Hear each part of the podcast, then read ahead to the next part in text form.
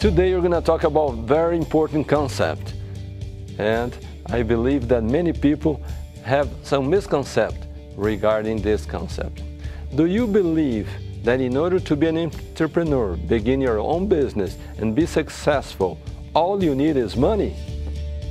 Well, I would say it takes more than just money to be successful in any project. You know why? More important than money in the beginning is the desire to undertake projects, the disposition to pay the price of success, to overcome barriers, to follow a few basic rules, and above all, to maintain a discipline and follow the right path in spite of the criticism and negative comments made by those around you. You can be sure of one thing there will never be a lack of pessimist people who will attempt to convince you that your plans will never work.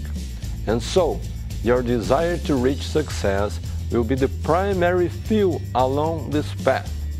It will help you move forward, plow through obstacles, overcome the negativism of others, and make your business advance and expand more and more. Believe me, through your ability to achieve, and your entrepreneur talent, you are able to change the world. For after all, everything that exists around us at one time was only imagined by people who had the courage to believe in a dream, to forge ahead, to make come true in spite of the opinions, negative opinions of others. And you can do the same thing. So, Believe in your dreams, believe in yourself in spite of all the negative opinions of those that are surrounding you.